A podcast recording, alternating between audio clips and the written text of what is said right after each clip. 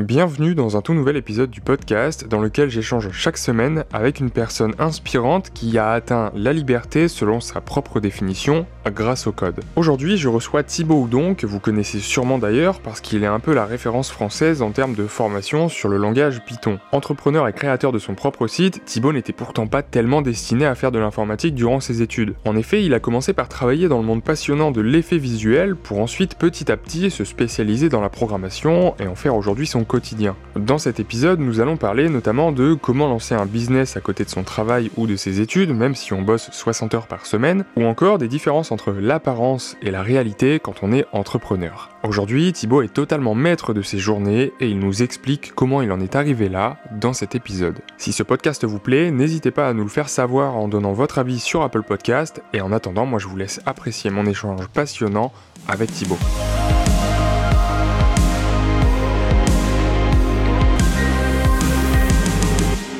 Salut Thibaut, merci d'avoir euh, répondu présent à cette invitation pour euh, enregistrer un nouvel épisode du podcast. Euh, donc avant qu'on rentre dans des sujets un peu plus ou moins poussés, on va dire, est-ce que tu pourrais rapidement te présenter, nous dire un peu ce que tu fais aujourd'hui? Ouais, bien sûr. Bah déjà, merci de m'accueillir dans, cet épisode.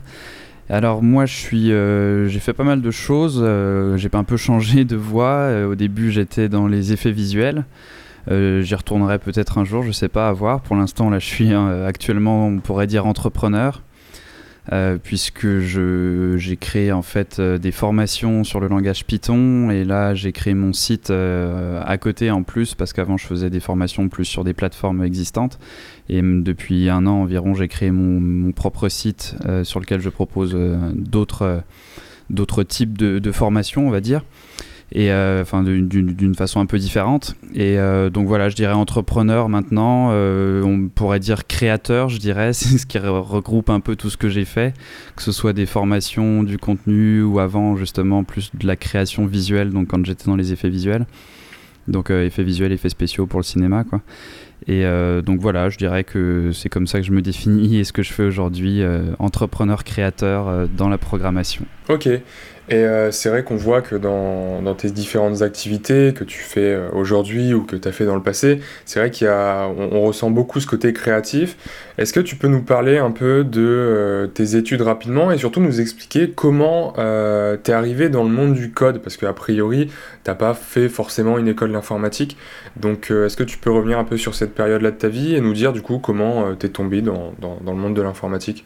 Ouais, bien sûr, effectivement, c'est vrai que euh, j'avais un peu justement ce syndrome de l'imposteur au début euh, du fait que effectivement j'ai pas fait d'école euh, spécifique de programmation. J'ai étudié donc en cinéma et après en animation 3D. Et euh, je suis arrivé donc dans la programmation via l'animation 3D, puisque dans les effets visuels, on utilise quand même pas mal, euh, notamment Python, mais même après un peu d'autres langages. Mais moi, c'était principalement Python, euh, qui est en fait le langage qui est disponible dans 99% des logiciels qu'on utilise, donc Blender, Maya, Houdini, Nuke, tous ces logiciels-là. donc, donc c'est vraiment par ce biais que je suis arrivé dans la programmation, complètement en autodidacte quand j'étais encore à l'université, donc ça commence à faire, euh, ça commence à faire une petite quelques années, on va dire 7 euh, ans peut-être, 5, ans, 7 ans. Euh, et, donc au début c'était vraiment comme ça, je suis vraiment arrivé là-dedans par on va dire la résolution de problèmes, c'est-à-dire que vraiment les, premiers les premiers problèmes que j'ai à l'esprit, que j'ai pu résoudre avec la programmation, c'était vraiment juste lancer des rendus, par exemple. Donc il fallait, il fallait lancer des logiciels sur 50 euh, ordi parce qu'on n'avait pas de ferme de rendu qui permettait de faire ça automatiquement. Donc euh, tous les soirs à minuit, avant de reprendre le métro pour rentrer chez nous et recommencer le lendemain, on ouvrait des logiciels sur 50 ordi, on ouvrait les scènes, on mettait les paramètres, on appuyait sur rendu et on rendait les images pour, euh, nos films d'animation. Donc c'était très long, très lent. Pénible à faire. Euh, c'était aussi le meilleur truc pour que tu fasses des erreurs, que tu oublies de changer un paramètre et que tu te, tu te ramènes le lendemain et il n'y a rien qui soit exploitable parce que tu n'as pas coché la bonne caméra ou des trucs du genre. Donc c'était vraiment ce, genre de problème au début qui m'ont fait réaliser que je pas, enfin que je voulais pas perdre mon temps là-dessus, que j'allais pas passer euh, trois, enfin deux heures tous les soirs à lancer des trucs euh, à la main. Et là, je me suis dit qu'il devait y avoir des, façons de faire qui étaient euh, plus optimales. Et c'est là que j'ai découvert donc Python, la programmation. J'en avais déjà fait un tout petit peu quand j'étais ado avec du VB, VBNet, tout ça, un peu de HTML. mais vraiment, j'avais jamais rien fait de très concret et c'était juste en surface, des tout petits trucs. Donc j'avais une petite idée un peu déjà de, des concepts, etc. Mais c'est vraiment à l'université que j'ai, euh, j'ai commencé à utiliser Python, qui était du coup génial parce que c'est, ça s'apprend super bien, super rapidement, euh, même sans connaître le langage à fond au bout de au bout de justement deux semaines à peu près, j'avais des trucs qui étaient codés n'importe comment, mais qui fonctionnaient, qui me permettaient de cliquer sur un bouton et, ça partait des rendus sur 50 machines. Et là, tu te sens un peu euh, le magicien euh, qui arrive à, tout contrôler avec, euh, avec un script, donc c'est assez cool. Donc c'était vraiment comme ça que j'ai commencé. Et puis, et petit à petit, dans ce milieu-là, il faut savoir que c'est c'est assez difficile de trouver en fait des gens qui sont un peu des deux côtés, c'est-à-dire qui sont à la fois du côté créatif et technique donc on appelle ça souvent des, TD, des Technical Directors, euh, qui donc euh, savent comment faire des effets visuels et savent aussi comment faire des programmes pour faire des effets, enfin pour euh, des pipelines, ce qu'on appelle, donc des, choses qui vont automatiser comme ça des processus. Et, donc en, fait, quand tu es dans ce milieu-là, tu te fais un peu manger par le côté technique parce que les, entreprises, tout ça, sont assez friands de ce type de profil. Donc petit à petit, ça m'a poussé euh, plus là-dessus. Euh, et puis je me suis rendu compte que j'aimais ça aussi, que ça me permettait d'allier vraiment les deux, le côté créatif, le côté technique, de d'avoir ce côté création de logiciels et euh, des logiciels qui permettaient aussi après d'aider à la création d'images. Donc je trouvais ça génial. Et donc c'est comme ça que j'ai commencé, après que j'ai travaillé un peu là-dedans, donc dans les entreprises d'effets visuels, à faire un peu des deux, un peu d'image, un peu de programmation, des fois après juste de la programmation. Euh, et, puis après, ça m'a amené vers euh, justement la création de formations que j'ai toujours fait, mais euh, qui, sont maintenant vraiment orientées sur Python en tout cas. Ok, c'est intéressant ce que tu nous racontes parce qu'effectivement on voit que alors tu es un peu tombé dans le monde de, la programmation, alors on va pas dire par hasard, mais tu t'étais pas destiné à ça, on va dire. Et c'est intéressant parce que tu nous as bien fait comprendre en fait que euh, le code, un langage de programmation, ou en tout cas le, monde du code en, général, c'est euh, avant tout un outil. C'est-à-dire que euh, on est rarement passionné par le code en soi. Et, je me rappelle, une fois j'ai dit ça dans une, vidéo, ça a été un petit peu mal interprété, mais ce que je voulais dire par là, c'est que, bon, bah, effectivement, le fait d'écrire des lignes de code, même si on peut trouver ça beau, il y a des couleurs, c'est bien indenté, etc., mais je pense que ce qui nous drive euh, vraiment, ce qui, ce qui nous passionne derrière ça, c'est le fait de créer, alors quand on, a, quand on est dans une branche créative de, de, la, programmation, mais en général c'est le résultat euh, de, ce que nous, enfin de, de, de, ce que nous permet de faire euh, la programmation qui, qui, est plus passionnant que le process en soi d'écrire des lignes de code. Après ça, oui, après je trouve qu'il y a quand même un, enfin c'est au début, oui. Après, il y a, y a, des gens qui. Enfin, et puis moi-même aussi, je trouve qu'il y a quand même une, euh, une curiosité aussi à comprendre vraiment comment les choses marchent de façon euh, un peu théorique, quoi, d'aller fouiller. Justement, c'est ça là encore avec Python, euh, ou enfin même avec tous les, langages de programmation, mais où tu peux les utiliser en surface. Et puis après, et c'est là où vraiment euh, c'est le côté plus formation qui m'a qui m'a poussé là-dedans, c'est le, côté de vraiment aller comprendre ce que tu fais au, au fin fond des choses. Et encore, j'en suis assez loin, même avec un langage assez simple comme Python, je me considère pas du tout un expert absolu sur, euh, sur euh, Python. Il y a plein de mécanismes encore qui, euh, que je découvre ou que je, je, continue à appréhender.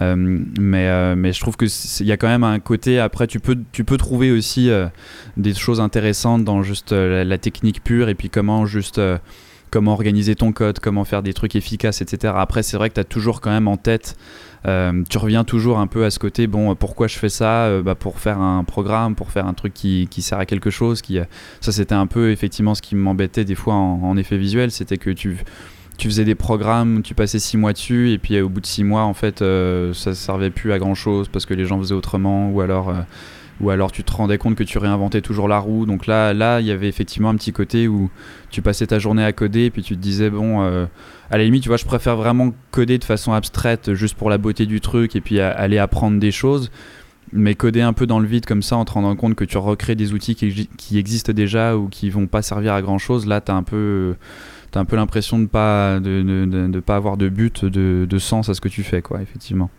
Ouais, carrément. Ok. Et donc, du coup, tu nous as dit que euh, tu as bossé un petit peu en entreprise euh, à la sortie de tes études. Euh, comment s'est faite cette transition entre le Thibaut salarié et le Thibaut entrepreneur? Est-ce que tu as commencé, tu nous as dit que le, le côté formation, le côté transmission de connaissances, c'était quelque chose qui, qui t'intéressait depuis pas mal de temps. Comment comment t'as fait cette transition? Est-ce que tu as déjà bossé sur un side project à côté? Ou est-ce que du jour au lendemain tu t'es dit ok je brûle mes bateaux, j'ai des compétences, je sais que je peux monétiser ces compétences et, euh, je me lance euh, directement?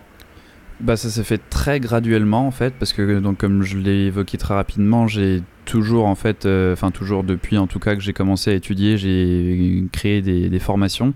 Donc au début c'était sur les effets visuels. Et euh, donc euh, depuis que j'ai 18 ans vraiment dès que j'étais majeur sur donc avant j'étais sur tuto.com j'ai commencé à créer des formations comme ça et vraiment au départ donc s'il n'y avait pas du tout c'était des formations payantes mais c'était pas je faisais à côté une chaîne YouTube avec euh, des, tutos gratuits. C'est juste que quand euh, je faisais un cours euh, qui durait 5-6 heures et qui me demandait beaucoup de préparation et que je savais qu'il y avait tuto.com qui permettait de monétiser ça, je me disais, bon, bah voilà, pourquoi, pourquoi ne pas en monétiser une partie? Mais après, pendant de longues années, ça a été vraiment un vraiment de l'argent de poche, quoi, je dirais. Donc le, le, but principal n'était pas, n'était pas d'en vivre. C'était vraiment juste ce côté revenu en plus qui est pas euh, complètement désagréable faut le dire et puis euh, et puis partage de connaissances parce que j'adore la pédagogie enfin j'ai ce côté un peu enfin c'est ça j'aime enseigner j'aime tout ça euh, et aussi la création là encore créer des formations créer des vidéos c'est un type de création à part entière donc donc c'est vraiment comme ça que ça a commencé de façon assez longue lente et je dirais entre guillemets désintéressée au niveau financier et après, c'est vraiment le déclic, je dirais, ça a été un peu déjà Udemy, puisque en fait, c'est Udemy qui m'a approché déjà. Après, donc environ 5 ans sur tuto.com, euh, j'ai encore des tutos sur cette plateforme, mais euh, c'est donc euh, Udemy qui commençait la plateforme niveau français qui m'a approché. Il y avait, ça commençait tout juste pour le niveau francophone. Ça faisait peut-être 5-6 ans que ça existait au niveau anglophone, mais francophone, ça, ça commençait. Et donc le, gars qui gérait ça, il m'a demandé si ça m'intéressait de mettre des formations sur cette plateforme, d'en créer. Donc j'ai commencé avec justement une formation Photoshop qui était encore donc euh, côté un peu effet visuel. Et, euh, rapidement, en fait, je sais plus si c'est moi ou euh, justement la personne avec qui je parlais Udemy qui m'avait fait remarquer que que je faisais du Python et que c'était un mot clé qui était très recherché, etc. Et donc un peu de fil en aiguille comme ça, je me suis dit bon bah pourquoi pas pourquoi pas faire euh, une, formation Python euh, en plus de mes formations euh, d'effets visuels. Et c'était un peu comme ça au début. Maintenant ça a complètement changé. Du coup je fais plus vraiment de formation sur les effets visuels et je fais que des formations Python. Mais au début c'était plus tiens on va faire on va faire une formation Python à côté puisque ça ça apparemment c'est quelque chose qui est, demandé et, que je, maîtrise quand même donc ça a commencé comme ça et puis après c'est vraiment petit à petit je me suis là encore pendant peut-être un an ou deux Udemy ça a été ça a commencé à être un peu plus que de l'argent de poche, je dirais, mais pas encore non plus au point de pouvoir en vivre et tout, tout arrêter et faire que ça. Et après, du coup, la, transition a été là encore très graduelle pendant peut-être deux ans, où euh, je continuais de travailler, je continuais de faire mes formations. C'était assez intense parce que du coup, justement, je faisais un peu deux, emplois, quoi parce que quand on fait une formation, ça prend beaucoup, beaucoup de temps. Même là, à temps plein, euh, c'est très, très, très long. Ça peut prendre 2-3 mois, 15 euh, heures par jour, comme je te disais avant qu'on enregistre. Donc, c'est des, des centaines et des centaines d'heures de, de préparation d'enregistrement pour 5-10 euh, heures de cours bien ficelés à la fin. Donc, donc forcément, quand tu fais ça avec 35, 40, voire 50, 60 heures par semaine, puisqu'en effet visuel, il y a pas mal d'overtime, donc d'heures de, sup, c'est ça prend du temps. Donc c'est pour ça que ça a pris euh, peut-être deux ans pour sortir euh, un ou deux cours sur Udemy. Et, euh, et c'est juste que sur Udemy, il y avait beaucoup de gens, beaucoup de. Effectivement, et Python, c'était un mot-clé très demandé. Donc même avec un ou deux cours seulement, ça m'a permis petit à petit de me dire ah ok là c'est plus juste de l'argent de poche, ça commence à être on va dire un SMIC quoi, donc pas encore de quoi vraiment être ultra sécuritaire niveau niveau monétaire, mais mais quand même de pouvoir y penser, quoi. De pouvoir se dire, tiens, si j'en faisais plus, est-ce que j'aurais pas envie de faire ça, peut-être plutôt que les effets visuels J'adore toujours les effets visuels. Il y a un petit côté de moi qui a toujours envie d'y retourner. C'est un, milieu passionnant. Mais euh, et je pense qu'on va en reparler. Il y a le côté après entrepreneur, je pense qu'a pris le dessus, le côté avoir envie de créer son propre truc, de continuer là-dessus, au moins d'essayer. Je me disais bon bah voilà, ça, je commence à avoir des rentrées d'argent qui sont plus importantes, qui me permettent de mettre plus de temps là-dessus. Donc pourquoi pas essayer. Et petit à petit, j'ai fait ça un peu au début. J'ai continué à faire des contrats freelance pendant euh, encore un an environ. Euh, mais euh, un peu moins, donc une vingtaine d'heures par semaine, faire des contrats freelance et ça me laissait plus de temps pour commencer à développer cette activité et avoir plus de temps de cerveau disponible, je dirais aussi, à, mettre là-dessus et pas euh, faire ça le soir en rentrant après 8 heures de travail de, de 7 heures à minuit. Quoi. Donc c'était vraiment comme ça que ça a commencé très graduellement, comme je te dis, et puis à un moment je me suis dit euh, donc après 20 heures par semaine, un peu des deux, je dirais. Enfin 20 heures, on va dire 20 heures 40 quoi. des semaines encore chargées, mais avec plus de temps sur les tutos. Et puis à un moment, je me suis dit bon bah allez, euh, j'arrête les contrats freelance et puis je me maintenant je me focus à, fond là-dessus. Ça, ça fait à peu près un an maintenant que je fais ça à temps plat. Super, effectivement, la, transition a été euh, assez longue, et, mhm. euh, mais dans un sens, c'est grave intéressant parce que c'est vrai que moi, je conseille souvent. Euh, alors, moi, j'ai eu la chance en fait d'avoir le déclic, on va dire, de, de, cette fibre entrepreneuriale pendant mes études et même pendant. Enfin, assez tôt dans, dans, dans, mes études supérieures. Et euh, à ce moment-là, je me suis dit, bon, bah, allez, on va essayer de lancer un truc, on va essayer d'utiliser une de mes passions pour euh, commencer à créer. Alors, on peut pas, on pouvait pas appeler ça un business à l'époque, mais voilà, j'ai lancé ma chaîne YouTube, j'ai commencé à faire des petits tutos, et je me suis dit, ok, l'objectif, c'est à la sortie euh, de mon école, je veux pouvoir être capable de me dire non, enfin, je, je, veux pouvoir être capable de refuser une offre d'emploi si jamais si jamais on m'en propose une quoi. Et c'est vrai que hum, du coup j'ai eu le temps quand même, j'ai eu quand même pas mal de temps pour bosser dessus. Et, euh, ça s'est fait euh, sur, plusieurs années. Et euh, c'est aussi ce qui m'a permis de sortir de l'école et de me dire bon ok là je fais pas non plus un saut dans le vide comme on, en parlait tout à l'heure. Et, et, de se lancer dans l'entrepreneuriat qui est on va pas se mentir hein, quelque chose qui fait peur. D'ailleurs j'allais te demander est-ce que, quand tu t'es lancé, tu as eu peur? Ou est-ce qu'aujourd'hui, maintenant que tu fais ça à plein temps, tu as peur? Mais c'est vrai que la transition s'est faite euh, sur plusieurs années. Donc, euh, quelle est ton, ta, vision de, ton métier, entre guillemets, si on peut appeler ça comme ça aujourd'hui? Est-ce que euh, tu as toujours cette crainte de, voir tes revenus diminuer? Ou, est-ce que tu commences à créer quelque chose de, d'assez serein? Bah, c'est vrai que c'est une grosse question que je commence à me poser un peu moins, mais qui est toujours un peu dans un coin de, la tête, je dirais, et qui l'a été euh, de façon assez euh, intensive, effectivement, pendant euh, au début, donc comme je te dirais, là, dans, les, dans les deux dernières années, là, quand j'ai commencé à faire la transition, où là, je pense qu'il y a vraiment différents types de profils. Il y a des gens qui vont se lancer en se disant, bon, allez, euh, j'ai de l'argent de côté, j'ai six mois, et puis si dans six mois ça marche pas, je retourne euh, au salariat, etc. Euh, moi, j'y suis comme donc vraiment allé très, très lentement. J'avais, mis de l'argent de côté, justement. Pour pouvoir tenir au cas où un an ou deux, même si j'avais zéro revenu, quoi. Et même sans penser au chômage ou quoi, puisque j'étais au Canada, en fait, je l'ai pas dit, c'est vrai, enfin, je crois pas, je l'ai dit, mais j'ai vécu 8 ans à Montréal, au Canada, donc pour les chômages, les trucs retraite, tout ça, c'est un peu le bordel quand tu passes d'un pays à l'autre, donc j'étais pas en mode aller, je sais que j'ai pas mal d'amis qui, qui comptent là-dessus en France avec des, justement, ils savent qu'ils peuvent avoir le chômage pendant deux ans ou des trucs du genre. Donc moi, c'était vraiment en mode je mets de l'argent de côté et puis euh, et je continue d'avoir une source de revenus. Euh, euh, suffisante à côté avec mes contrats freelance donc c'était tout ça donc ça te met un filet de sécurité mais c'est vrai que ça ça m'a peut-être retenu un peu pendant un certain moment j'aurais pu essayer plus tôt en fait tu vois peut-être que un an avant euh, de, vraiment me focaliser à fond là-dessus, j'aurais pu vivre sur mes économies, arrêter les contrats freelance et commencer. Et euh, là, je pense que c'est l'appréciation au risque, donc, euh, où moi, je me suis dit non, non, je préfère arriver à un niveau de revenu où vraiment je, je gagne presque pareil que ce que je gagnais avant en étant salarié. Mais de mon côté, et, et, même presque plus, parce que je pense que c'est ça aussi le côté après quand tu es, es entrepreneur, justement, c'est ça, il y a ce côté, tu as moins de filet de sécurité quand tu es salarié, tu dis en plus, bon, dans le, dans le domaine où j'étais, il y avait vraiment pas du tout de problème d'emploi, en plus avec ce, comme je te disais, cette casquette un peu double de technique créatif.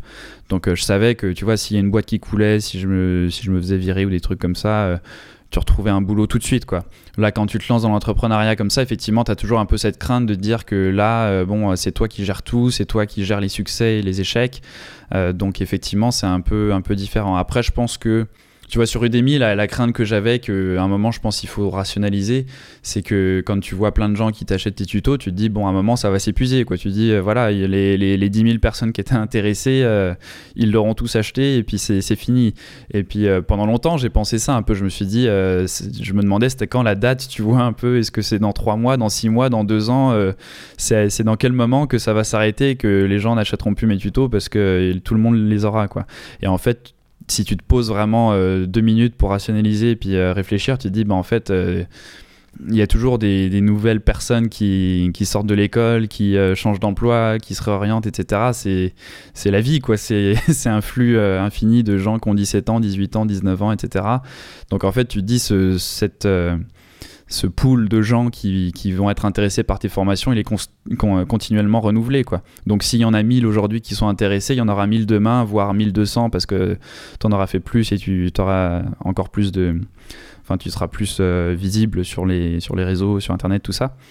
Donc, euh, donc en fait, voilà, une fois, une fois que je me suis posé, etc., je me suis dit euh, que si on y réfléchit bien, voilà, il n'y a pas de raison d'avoir peur, pas forcément plus que, que quand j'étais salarié. Et puis qu'après, je pense que c'est ça aussi, il faut se faut être confiant dans ses capacités. C'est peut-être ça qui est, qui est, différent. Quoi. Quand tu es dans une entreprise, j'ai l'impression que tu reposes un peu cette responsabilité, bizarrement peut-être plus sur l'entreprise, même si c'est tes compétences qu'on vient chercher.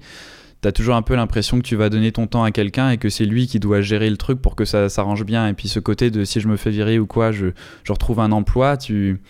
je trouve qu'on le voit plutôt du côté entreprise. Alors que là, quand c'est toi, tu te dis c'est vraiment... Euh, c'est vraiment euh, mes capacités qui vont faire si euh, j'arrive à m'en sortir ou pas. Et après, je pense que donc il faut avoir cette confiance en soi. J'en parlais justement un peu de cette peur-là avec euh, des amis entrepreneurs récemment, et, et, eux, voilà, ils me disaient ça, pareil que que j'avais zéro raison d'être inquiété, d'avoir peur de quoi que ce soit, parce qu'ils me disaient en fait ce que tu sais faire, c'est créer justement, créer des choses, créer des, des, vidéos, créer des formations. Donc si ça marche plus avec Python, en six mois, tu auras, réussi à créer quelque chose d'autre à entreprendre sur quelque chose d'autre. Donc je pense que c'est voilà une question de confiance en soi, dans ses capacités à entreprendre et à, à savoir dans quoi on est bon pour entreprendre aussi, ce qui est peut-être plus difficile à cerner quand on est justement un peu euh, touche à tout et entrepreneur euh, par rapport à quand on est salarié où on fait vraiment un truc un peu plus précis et là on sait si on va pouvoir facilement ou non en fonction du marché qu'on connaît retrouver euh, des un emploi quoi. Ouais, tout à fait. Et c'est vrai que quand, quand, quand, on est euh, employé dans une boîte, c'est vrai que notre, euh, notre revenu à la fin du mois, on peut dire ça comme ça, dépend d'un patron, euh, alors que quand on se lance dans l'entrepreneuriat, euh, combien on gagne et combien, enfin, ce qu'on peut se permettre dans le mois, c'est fortement corrélé avec nos compétences et des compétences, sauf cas exceptionnels, bon, bah, ça s'envole pas comme ça, quoi. Et, euh, c'est vrai que on, a souvent tendance à l'oublier, ça, et alors, sans tomber dans un discours pourrait euh, paraître choquant en disant qu'on peut trouver un travail comme ça en un claquement de doigts, non, pas du tout. Mais euh, c'est vrai que quand on se lance dans l'entrepreneuriat, bon, a priori, c'est qu'on a déjà certaines compétences, et en plus de ça, bah, on en, acquiert tous les jours des nouvelles compétences, ou en tout cas, on en développe certaines plus que d'autres. Et si jamais, voilà, euh, on se lance en freelance, on essaye de lancer un projet, de lancer une entreprise, un service, un produit, peu importe. Bon, bah, ça marche pas, c'est pas grave. Soit on réessaye parce qu'on on peut se le permettre, on a de l'argent de côté. Soit, bon, bah, c'est pas grave, on, retrouve un job parce que au final, nos compétences, elles sont toujours là. Donc, a priori, avec un petit peu de recherche, de persévérance et éventuellement de formation supplémentaire, bon, bah, il y, a toujours. Euh, il y a toujours moyen euh, de, de, se retourner vers un, CDI pour manger à la mhm. fin du mois, quoi. Mhm. ouais, non, c'est sûr. Mais après, euh, je pense que c'est aussi, il y, a un truc très intéressant, c'est le euh, côté rémunération, justement, si on parle vraiment concrètement argent, ce que tu as dans la poche à la fin du mois. c'est marrant parce que je me suis rendu compte assez rapidement qu'en fait, c'est là aussi pas du tout la même perception qu'en fait, quand tu es entrepreneur, il y a des mois, ça m'est arrivé, où, euh, où justement, tu parles avec des amis qui sont salariés et, et tu te remets aussi dans la tête de quand tu étais salarié. Euh, et, en fait, il y a des mois où, tu, où ça m'est arrivé voilà, de gagner deux fois, euh, deux fois ce que je gagnais avant euh, en salarié. Et donc, tous tes, tous tes amis sont là, waouh, c'est, énorme, c'est incroyable. Ils ont l'impression, ça y est, ça y est, tu roules en Ferrari et c'est, la belle vie. Et, et, moi, je me disais, mais moi, non, moi, j'étais, même si tu vois le chiffre, effectivement, ça paraît beaucoup, tu te dis, bah non, en fait, parce que le mois prochain, ça peut être deux fois moins que ce que je faisais quand j'étais salarié. Et ça arrive parce que c'est des fois, là, voilà, par exemple, avec Black Friday et tout, sur Udemy, tu as des grosses promotions etc. Donc, euh, donc le mois de novembre, il marche bien et je pense que ça, on s'en rend compte quand on est commerçant. On l'entend souvent, le, là en plus avec le, en plus avec le, coronavirus, ce, ce, côté, euh, si j'ai pas mon mois de décembre, le mois de décembre, c'est 80% euh, de mon chiffre d'affaires de l'année. Donc en fait, tu peux avoir un chiffre d'affaires mirobolant un mois parce qu'il y a des promotions, parce que pour une raison que tu ignores, ça a bien marché, mais tu sais que le mois d'après, ça peut justement être deux fois moins. Et ça, c'est complètement différent de quand tu es salarié, où c'est beaucoup plus linéaire, où si tu gagnes 2000 euros au début, tu sais que tu vas t'en aller vers 2500 et après vers 3000 et après vers et qu'il y a peu de chances que tu passes de peu de risques plutôt que tu passes de 4000 à 1500 d'un coup. Comme tu dis, on continue d'apprendre, on s'améliore, on se on devient de plus en plus expert. Donc normalement euh, il n'y a, aucune raison que tu diminues ton salaire. Alors que là, effectivement, c'est ce que je disais tout à l'heure, à cause de mauvais choix, si tu, moi c'était ça avec les formations des fois, tu passes deux mois à faire une formation et puis finalement euh, c'est un sujet qui intéresse moins les gens et du coup euh, il y a personne qui l'achète et tu te dis bon bah là j'ai passé trois mois à, créer quelque chose qui euh, rapporte rien et tu te dis bon bah c'est voilà c'est peut-être une mauvaise décision en tant que business quoi et euh, t'en es entièrement responsable euh, et, ça peut t'impacter, etc. Donc il y a vraiment complètement une différence de mentalité là-dessus qui fait que effectivement même quand tu peux avoir des mois où tu gagnes deux fois plus, t'es encore euh, t'as encore un peu cette insécurité et et c'est un peu ma question aussi. Je me demande si elle, part à un moment. Je pense que c'est aussi pour ça que tant qu'on n'a pas euh, entrepris, on a un peu, euh, on a un peu, euh, je vais être un peu caricatural, mais cette vision des, voilà, des patrons où c'est facile, c'est bien, etc. Et puis les employés qui triment. Et je, trouve qu'il y a quand même une charge mentale quand tu entreprends. J'imagine que c'est ça x10 quand après tu as des salariés, etc. Et je pense que c'est ça qui te pousse toujours vers la croissance, en fait, qui fait que les entreprises, en fait, ont besoin de croître tout le temps parce que euh, parce que c'est très euh, c'est très stressant si tu vas pas dans ce sens-là. Si tu fais euh, si au pire tu fais le même chiffre d'affaires mais c'est très difficile de, maîtriser à 100% ton chiffre d'affaires. Donc tu peux pas vraiment dire bon bah je OK voilà, je suis arrivé à une bonne taille d'entreprise, je ne veux plus croître. C'est plus facile de mettre plus d'efforts et puis de voilà de te sécuriser en disant on va on va croître que d'essayer de rester au même niveau où là c'est difficile. Et puis le sens inverse c'est de, diminuer. Et puis là tu dis bah merde je vais devoir euh, virer des gens euh, euh, faire des emprunts je sais pas enfin des trucs un peu stressants. Et puis et pas plaisants pour d'autres personnes qui, qui comptent quoi des, tes employés etc donc je pense qu'il y a vraiment quand même cette voilà cette charge mentale un peu qui qui est peut-être ce genre de choses qui font plus peur quand tu es entrepreneur. Tu euh, voilà, as toutes ces choses-là qui te reposent sur toi, pas forcément juste pour toi, mais après pour ton entreprise aussi. Donc euh, c'est... C'est pour ça que la liberté, après, ça, ça dépend le type euh, d'entreprise. quoi. si tu es ce qu'on appelle solopreneur, donc ce que je suis un peu actuellement, même si des fois je, très ponctuellement, je, je, paye des gens pour m'aider, mais euh, ça m'est arrivé très très rarement. Euh, je suis quand même tout seul un peu dans mon, dans mon truc, donc je me dis si ça, si ça foire, euh, comme on disait, bon, je retrouve un CDI, je fais autre chose, je recrée autre chose. voilà, il n'y a pas de. Ça n'impacte que moi, mais je pense qu'après, quand tu as une entreprise où tu as des employés, c'est un petit peu différent quand même. Ouais, c'est vrai que la charge mentale doit être quand même assez assez impressionnante quand, quand, quand, en dessous de toi, entre guillemets, bah, tu dois assurer Mhm. la, la vie en quelque sorte de, de tu te plusieurs, sens responsable, plusieurs personnes quoi. Ah ouais, tu te sens euh, euh, redevable de et je pense que c'est ça, il y a vraiment des enfin il y a beaucoup de patrons comme ça, c'est ça qui ont un peu ce voilà, ce côté de se dire euh, si je délivre pas, si je travaille pas, si je si je fais pas des bons résultats, bah il y a des il y a des gens qui sont au chômage après quoi. Et c'est quand même et je pense que il y a beaucoup de je parle pas de Carlos Ghosn ou de gens comme ça, quoi. Mais dans les 90, non, mais 90% des, peut-être qu'ils se soucient quand même de ça. Je, je veux pas jeter l'opprobre sur tous les, tous les grands patrons d'entreprise, mais, mais il y a 90% des entreprises, c'est quand même des, des, petites entreprises, des moyennes entreprises avec des, où le patron, il connaît directement ses employés, voire la vie de ses employés jusqu'à un certain point. Donc, quand tu dois te séparer de quelqu'un au niveau professionnel pour, parce que tu as fait des mauvais choix, etc., c'est c'est pas simple quoi. Je l'ai, j'ai encore jamais eu à le faire, mais je l'entends des fois justement ce, côté-là de, gens qui entreprennent et qui disent euh, que c'est la pire chose quoi. Quand tu dois, euh, quand tu dois euh, débaucher quelqu'un, c'est, c'est, horrible quoi. enfin c'est, t'as pas envie que ça t'arrive quoi. Euh, mais très intéressant ce que tu, nous dis sur, euh, quand, tu nous parlais tout à l'heure de, euh, du fait de gagner un certain mois, deux, trois, voire quatre fois ce, que, ce que son entourage gagne. Très intéressant parce que c'est vrai que moi aussi je dois l'avouer, quand, quand on reçoit une notification sur le téléphone avec une notification de son compte bancaire avec un chiffre, enfin avec un une somme assez impressionnante, tu te dis ah bah ouais c'est vrai que là c'est assez satisfaisant dans un, sens parce que c'est aussi le, fruit de son travail. Et, euh, et c'est vrai qu'à plusieurs reprises moi je l'avoue j'ai pris une capture d'écran et je l'ai partagé à certains amis en disant ah bah t'as vu j'ai fait ça c'est une certaine fierté dans un sens.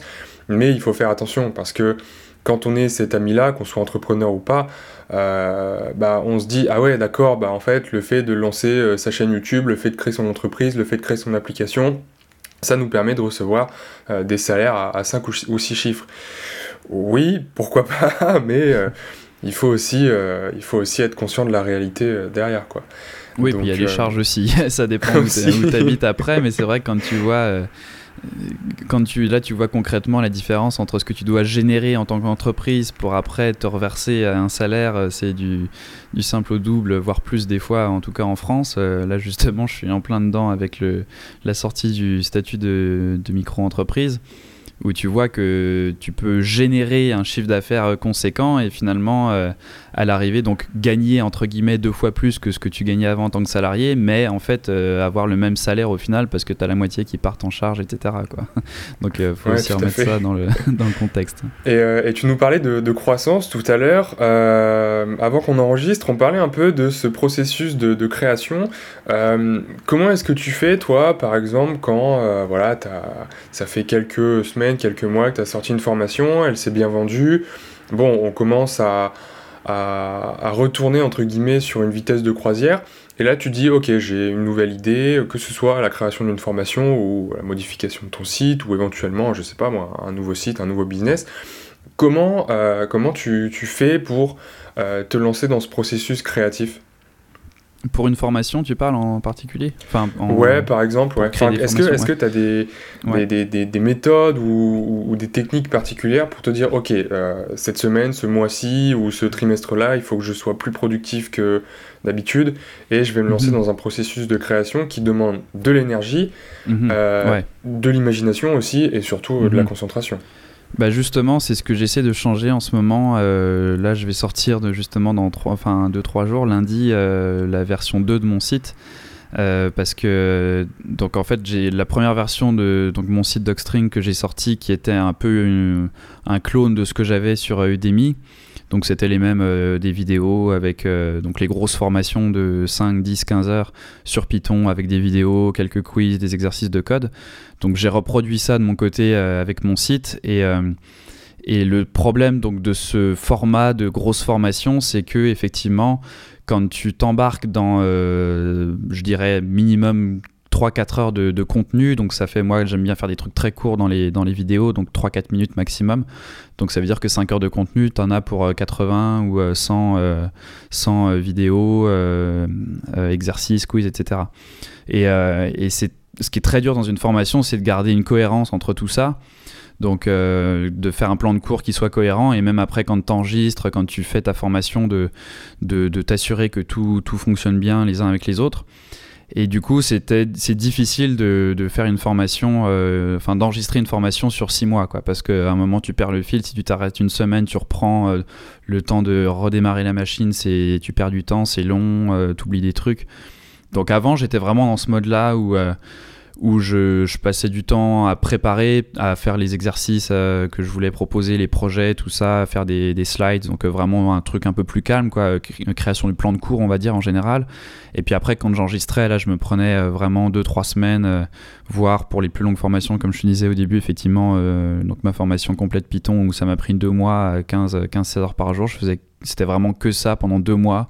Je me suis pris un appart et euh, c'était, euh, c'était, je me levais à 7h30. Euh, j'ai chauffé la voix, je revoyais mes slides, machin, j'enregistrais, t'enregistres 4-5 heures dans la journée, tu montes un peu pour, parce que tu peux pas tourner non plus 10 heures dans la journée, donc tu, tu montes tout ça et tu fais ça comme ça pendant 50 ou 60 jours de suite.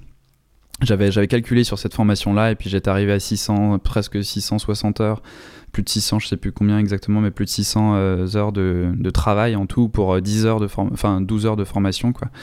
Euh, et donc, donc là, effectivement, c'est ce que je, donc, je te disais, c'est si j'avais pas fait ça en deux mois en mode, en mode intensif, ça m'aurait pris deux ans. Et donc là, à un moment, deux ans pour faire une formation, enfin, tu c'est pas possible quoi. Tu, tu, perds le fil tu perds la motivation euh, enfin peut-être un an peut-être pas deux ans on va dire un an mais bon c'est beaucoup. Et donc là en fait avec la version 2 de mon site j'essaye de justement je veux faire des trucs beaucoup plus courts donc des formations euh, qui me permettront à terme de faire des, des ce que j'ai appelé un peu des parcours donc, euh, mais à partir de petites formations. Donc, c'est un peu en fait, c'est pas tant que ça a changé, c'est un peu comme si tu prenais ma formation là actuelle de 15 heures et que euh, maintenant, plutôt que d'enregistrer, d'enregistrer les 15 heures d'un coup, je vais m'enregistrer juste un chapitre par semaine. Et sachant que ce chapitre, et c'est là où ça change un peu la façon de concevoir mon plan de cours, il faut que ce chapitre puisse être du coup complètement sorti de la formation.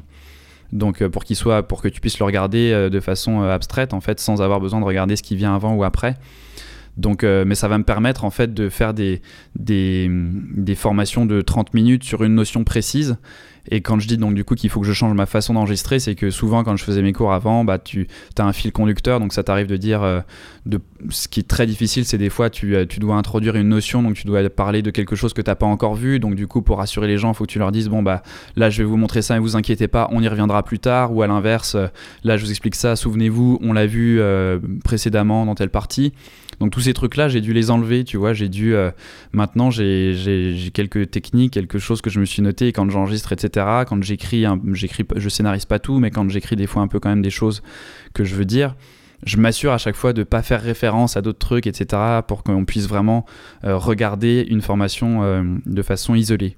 Et cette façon de faire, je, je, l'espère en tout cas, enfin c'est le but, va me permettre donc d'enregistrer de façon beaucoup plus régulière, euh, parce que c'était ça aussi effectivement un peu euh, un facteur de stress quoi bah déjà euh, enregistrer deux mois à 15 heures par jour forcément c'est intense et stressant mais même tu avais toujours un peu ce que des fois ça te comment dire ça ça repoussait un peu le moment. Bah c'est qu'en fait tu je me disais tu vois et c'est un peu le piège justement d'avoir euh, le piège des revenus passifs, je dirais. C'est des fois où euh, justement tu as passé deux mois à faire un truc, tu sors ta formation, ça marche bien, et puis du coup tu des revenus qui tombent tous les mois sans que tu aies plus besoin après tous les jours de, de, de, créer du contenu ou de donner des heures en fait, comme tu, quand tu le fais euh, quand tu es salarié. Et donc après, tu as un peu ce, voilà, ce piège de. Après, finalement, pendant deux mois, tu fous plus rien parce que tu es épuisé. Et puis, euh, et du coup, tu as quand même de l'argent qui tombe sur ton compte. Donc tu dis, euh, bon, allez hop, je prends deux mois off. Et, euh, et j'avais du mal avec ce rythme un peu, voilà, de d'être à fond pendant deux mois. Et puis après, d'avoir plus d'énergie et d'avoir quand même envie de faire des choses, mais plus l'énergie pour les faire, tu vois.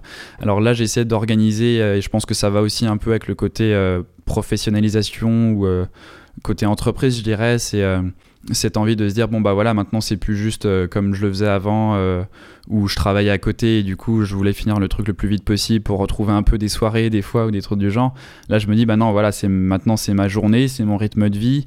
Euh, donc en fait je vois ça un peu comme un, travail finalement et je le dis pas de façon péjorative mais voilà de, me dire toutes les semaines j'ai ces trucs là à faire j'ai ces vidéos de prévues j'ai ça enregistré j'ai ça à sortir et de trouver un rythme. Et je pense que aussi du côté des étudiants c'est important de d'avoir ça de l'autre côté, de ne pas avoir quelqu'un qui te sort 15 heures d'un coup et puis après pendant deux mois il n'y a plus rien et puis du coup tout le monde était là en mode bon c'est quand la prochaine? Et puis moi je disais bah attendez je fais le plan de cours et puis je viens de sortir le truc donc tu vois.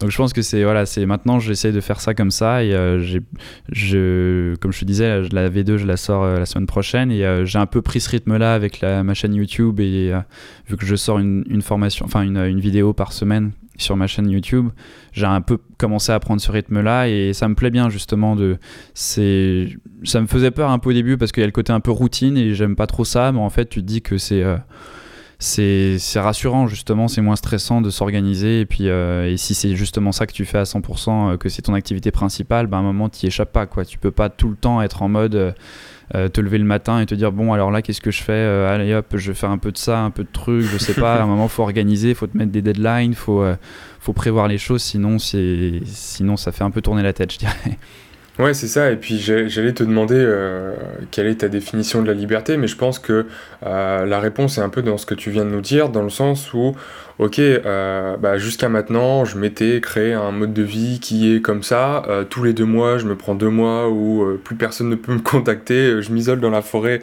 pour créer une formation. Et après, je reviens. Ça me permet de vivre pendant quatre mois.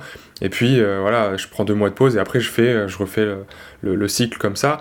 Mais dans un sens, voilà, si du jour au lendemain ou, à un moment, tu te dis, bon, bah, ce rythme-là, il est bien parce qu'il me permet d'être très productif, mais euh, c'est vrai que c'est très stressant, c'est oppressant, et puis euh, j'ai envie d'avoir un rythme de vie un peu plus euh, régulier, on va dire. Bon, bah voilà, tu as la liberté de te dire, je change mon organisation, je change un petit peu éventuellement mon produit ou mon service, et, ça me permet d'organiser un peu mon style de vie comme je le veux, quoi. Mhm. Mais ça, c'est dur à trouver, parce que justement là, quand tu dis euh, le fait de travailler deux mois et prendre deux mois off, moi, tu vois, je le voyais. Enfin, je dis, je dis que c'était un peu ça, mais en fait, euh, vu que, comme je te disais, je j'aime pas. Euh, enfin, je suis incapable de rien faire pendant deux mois. En fait, je et c'était un gros piège justement pendant longtemps, c'est que je me disais Bon, euh, par, rapport notamment à la musique, où je fais beaucoup de musique à côté et souvent je repoussais un peu parce que je me disais, bon, là, je finis cette formation et après, justement, euh, euh, pause et puis je fais de la musique. Et puis finalement, après, je repartais dans un autre projet. Et donc tu repars dans ce processus mental de, recommencer une formation, un truc, un, projet quelconque. Euh, pas forcément des formations, mais euh, des logiciels pour créer mes formations. J'en ai fait pas mal aussi. Donc tu repars là-dedans et tu, commences à mettre le doigt dans l'engrenage. Et puis après, euh, tu passes tes journées dessus. Et puis à un moment, tu dis, bon, ok, alors je finis ça. Et puis après, je me remets à la musique. Et une fois que tu as repassé deux mois comme ça, en fait, tu t'arrêtes jamais et tu dis, bah merde, en fait, et ça m'est arrivé, ça, ça m'est arrivé pendant un an ou deux comme ça de repousser tout le temps et me dire là le prochain c'est bon j'arrête euh, je prends un peu de temps off. Et en fait je me rendais compte que non je m'arrête jamais. Et donc c'est pour ça qu'il y a aussi ce côté de se dire que tu as besoin d'organiser les choses sur le long terme et de façon régulière et euh, plus calme et étendue quoi que d'y aller toujours en mode 15 heures par jour euh, c'est un peu le c'est un peu le risque quand tu es, euh, freelance, entrepreneur, à ton compte, etc. C'est de, de se mettre des limites, quoi, en fait. Et, euh, c'est pour ça que la, définition de liberté, c'est. Euh, après, moi, je pense que je dirais que c'est. c'est pas une question, justement, monétaire ou de temps. Dans mon cas, moi, c'est vraiment. c'est plus, je dirais, le rapport à l'autorité. Je sais pas, sais pas si ça parle beaucoup de dire comme ça. Non, mais c'est le côté, justement, de savoir que j'ai que je suis maître euh, de tout ce que je fais à 200%. Que comme tu dis, si je veux, euh, et ça je l'avais en fait, j'avais ce sentiment à l'université en fait, tu vois. Euh, quand j'étudiais, j'avais vraiment ce sentiment de pareil, de travailler à 15 heures par jour. J'ai, la dernière année, j'ai passé une année à faire du. Les deux mois que je parlais de formation, c'était ça, mais pendant une année, quoi. Donc euh, je me levais à 6 heures du matin, à 8 heures j'étais à l'école et on y était jusqu'à minuit. Et c'était ça, euh, le jour de la marmotte, quoi. Tous les jours, tous les jours, week-end compris pendant un an. Et mais c'était, euphorisant. Je me sentais complètement libre parce que on travaillait sur notre projet à nous il n'y avait pas, un, y avait pas un, directeur de production, enfin, qui, qui, que ce soit pour nous dire quoi faire ou changer. C'était notre projet. Et je savais aussi, même si je ne l'ai pas fait pendant un an, je savais que si à un moment, un après-midi, je voulais faire autre chose, que j'avais besoin d'aller quelque part pour un rendez-vous, je sais pas quoi, il y avait que moi qui, qui, était dans le chemin quoi je me demandais est-ce que j'ai voilà je prends le temps je le fais et même si je l'ai pas fait pendant un an le fait de savoir que tu peux le faire ça change tout versus je pourrais être dans une entreprise où tu gagnes des millions et puis et, et, tu travailles 10 heures par semaine, donc un truc qui semble rêver, mais si finalement je sais que toutes les semaines je dois être là pendant 10 heures et que si je veux pas finalement une semaine, faut que je demande à quelqu'un et machin, etc. et que bah en fait non je me sens oppressé et, et ça c'est moi c'est ça que je vois vraiment comme définition de la liberté. Je pourrais gagner 10 fois moins euh, euh, etc mais vraiment me dire là je décide de faire ça quand je le veux euh, où je veux et, et selon mes termes etc ça c'est pour moi c'est ça qui est, qui est, le mieux quoi. Ouais carrément. C'est vrai qu'il faut pas oublier que la liberté et le bonheur et tout ce qui tourne autour, c'est avant tout quelque chose de, personnel, quoi. Et ne pas euh, tomber dans euh, ce piège de se dire ah bah tout le monde a l'air d'être heureux parce que ils ont monté une boîte euh, qui fait plusieurs millions de chiffres d'affaires par, an, qui roule en telle voiture, machin. Oui, pourquoi pas Peut-être que c'est notre définition de la liberté et du bonheur, mais il faut s'en assurer avant de se lancer dedans et, et, de sacrifier toutes ces soirées euh, pour obtenir mhm. ce, mode de vie. Il bah, y, a, y a un livre qui en parle, je ne l'ai jamais lu, mais je sais que j'ai vu des gens en parler justement. Alors bon, ça a un peu à prendre avec des pincettes parce qu'il faut relativiser des fois, mais je crois que c'est un livre justement où euh, c'est plein d'entrepreneurs millionnaires, voire, voire milliardaires qui qui parlent de leur expérience et euh, je crois qu'il y a, quelqu'un à un moment qui avait justement remarqué qui s'était dit mais en fait 90% euh, des gens dans le, dans le bouquin ils disent euh, qu'ils sont malheureux que c'est horrible que machin parce qu'en fait ils ont zéro temps ils sont ultra stressés ils sont donc oui ils gagnent des millions mais en fait ils se mettent tellement justement une pression comme on disait tout à l'heure avec les employés avec tout ça ils ont tellement sur leurs épaules qu'ils se disent bon en fait si je si je flippais des burgers avec aucune responsabilité. Non, mais c'est un peu, bah, c'est un peu, c'est, euh, le film American Beauty là, c'est, ce genre de truc de, je pense, de réflexion qu'on a un peu toujours de se dire bon, est-ce que je préfère pas finalement un truc euh, moins stressant quoi? Et je pense que à différents niveaux, que ce soit euh, en salarié, en enfin en patron d'entreprise, n'importe qui, tout le monde un peu, on se pose cette question des fois. est-ce que je préfère pas en travailler deux fois moins mais être plus tranquille ou gagner moins mais être plus tranquille ou avoir moins de responsabilités mais être plus tranquille? Je pense que c'est des choses des fois qu'il faut prendre en compte avant de se rendre au bord du gouffre et puis de se dire qu'il a pas que des fois il n'y a même pas de chemin arrière. C'est peut-être ça un peu aussi des fois. Bon alors quand même là encore à prendre avec des pincettes je pense que si tu es, milliardaire et tout tu peux quand même refiler ton entreprise à quelqu'un d'autre et tout et t'assurer que tu mettes pas 30 euh, 000 employés sur la paille. Mais, euh, mais bon je pense que c'est des, des dilemmes des fois qui se posent quoi Ouais, c'est vrai. Moi, par exemple, aujourd'hui, euh, je, sais euh, que je suis content d'aller me coucher le soir et je suis content de ma journée quand j'ai bossé la plupart du temps. Euh, c'est ma situation actuelle, je sais que c'est ce qui me rend heureux, mais si ça se trouve, dans, dans, deux mois, dans cinq ans ou dans dix ans, bah, j'aurais plus du tout la même façon de voir mes journées et je serais heureux et je me considérerais comme libre si par exemple, j'en sais rien, si j'ai eu le temps d'aller euh, me balader avec mes enfants, si j'ai eu le temps de faire du sport ou si j'ai eu le temps d'apprendre à surfer par exemple. Donc c'est vrai que c'est très important d'apprendre de, à se connaître et de, de, comprendre ce qui nous rend heureux avant de, d'entreprendre de quelconque manière possible. Quoi. Bah, c'est bien, je pense qu'on a fait un, bon tour de, ton expérience. Euh, euh, c'est, très intéressant, très enrichissant aussi euh, ce que tu nous racontes. Est-ce que, pour conclure sur cet épisode, est-ce que tu aurais une ressource particulière, un livre, un site web, une série, un film, un podcast, peu importe, qui t'a inspiré, toi personnellement, et que tu aimerais partager avec les auditeurs? Bah, il y en a, il y en a plein. Euh, c'est difficile d'en donner un. Euh, il y a plein de sites. Euh, c'est ça qui est assez génial maintenant. Free Code Camp, le très connu Open Classroom, qui était site du zéro avant. Donc ce genre de site là où tu as plein de ressources gratuites. Il y a plein de choses comme ça. mon site, forcément, je vais faire un peu de pub.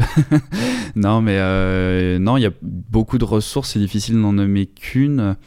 Euh, après sur les podcasts, bah il y a le podcast justement de mon ami là, euh, Martin, donc euh, c'est Indie Maker, où c'est bien je trouve parce que c'est ça c'est aussi quelque chose que j'ai découvert récemment un peu par hasard à une soirée avec c'était une soirée de Arthur qui est justement un peu dans cette mouvance qu'on appelle les makers, qui sont un peu donc des, entrepreneurs qui n'ont pas dont le, le, rêve et le but n'est pas de faire des entreprises avec 150 salariés, de lever de fonds, etc., mais qui sont des gens justement qui euh, qui finissent par se retrouver un peu là-dedans en créant euh, des choses qui servent aux gens et euh, qui leur permettent d'en vivre en retour, voilà, sans forcément passer du côté un peu, je dirais, entreprise classique. Et du coup, il y a beaucoup de. Donc, dans son podcast, Maker, il y a pas mal de, de, parcours comme ça, souvent des devs, justement, des fois des mêmes. Enfin, pas forcément, pas, pas uniquement des devs, mais il y en a quand même pas mal. Mais donc de gens comme ça qui se retrouvent un peu là-dedans, avoir des, des, business comme ça qui sont pas des trucs avec des chiffres d'affaires mirobolants, mais qui leur permettent d'en vivre et, et d'être heureux. Et, euh, et c'est une mouvance qui est euh, assez récente, un peu, surtout en France, mais qui est très intéressante. Et euh, donc je pense que s'il y a des gens qui veulent voir un peu les différents parcours, ça peut être intéressant aussi. et ça, c'est donc ça, c'est un podcast. Il y a aussi, bah, je, bon, je refais encore un peu la pub, désolé, mais euh, je fais un podcast aussi justement. Où, euh, mais ce que je trouve intéressant, c'est qu'il y a des parcours de vie justement qui sont, euh, c'est ce que j'essaie de trouver un peu dans mon podcast, mais des parcours de vie. Moi, c'est ça qui me, qui me fait lever tous les matins aussi dans les étudiants, quoi. C'est des gens, tu te dis, c'est incroyable, quoi, la force qu'ils ont pour pour euh, se réorienter, pour, euh, pour euh, faire des choses que, que tu n'oserais même pas faire, quoi, pour aller à l'autre bout du monde, pour chercher des emplois et tout, tout plaguer. Non, mais tu vois, des, des, trucs comme ça, justement, qui te font. où tu te dis, waouh, moi je l'aurais pas fait, quoi. Enfin, et ça, ça, ça te. Voilà, c'est. l'humilité des gens, tout ça, là-dessus, qui change comme ça du tout au tout, c'est assez, assez motivant. Ok, top. Et de toute façon, je mettrai tous les liens dans la description de cet épisode. Et du coup, si tu peux nous rappeler ton site, si les gens sont intéressés pour des formations en Python. Ouais, donc le site c'est docstring, donc d. Et euh, sinon, sur Udemy, vous, vous tapez mon nom et, euh, ou Python et vous, vous, finirez par me trouver.